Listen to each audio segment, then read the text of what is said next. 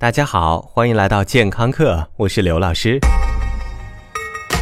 最近有一个点名的游戏，据说很火，点到你，你就得往自己脑门上浇一盆冰水，要么就得掏腰包。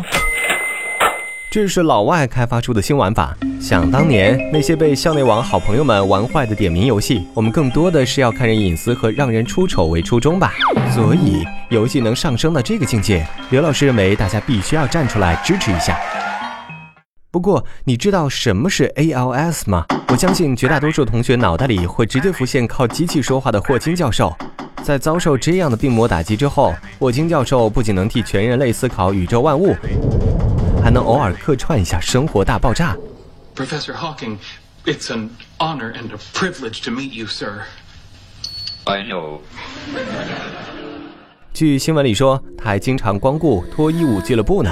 乍一看。霍金的生活过得还是挺多姿多彩的，但是全世界还有其他几万名 ALS 患者就没有这么幸运了，他们只能感受到对于自己的身体慢慢失去控制，就像你给自己浇上一大桶冰水的直观感受一样，冻麻木了。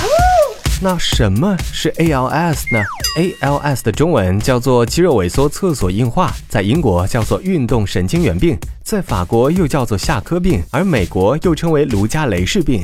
我国通常将肌肉萎缩厕所硬化和运动神经元病混用，它是上运动神经元和下运动神经元损伤之后，导致包括球部，也就是控制你呼吸心跳的部位，四肢、躯干、胸部、腹部的肌肉逐渐无力和萎缩。而 ALS 的发展过程是渐进性的，到末期，ALS 病人甚至将失去自主呼吸的能力，听上去非常可怕，对不对？人嘛，最怕的就是对自己的世界失去控制。如果连身体都不能控制了，那简直无法直视啊！但是我们更希望能够治好它。但事实上，与其他五千多种罕见病一样，绝大多数都还无法治愈，因为有大部分罕见病正像 ALS 一样，别说治愈了，就连如何产生的我们都还不了解呢。目前造成 ALS 的原因还不清楚，只有百分之五到百分之十的患者有明确的遗传因素，其余的百分之九十五属于散发性病例，病因还不明确，且与种族和收入水平无关。美国的研究发现，退伍军人，尤其是参加过海湾战争的军人，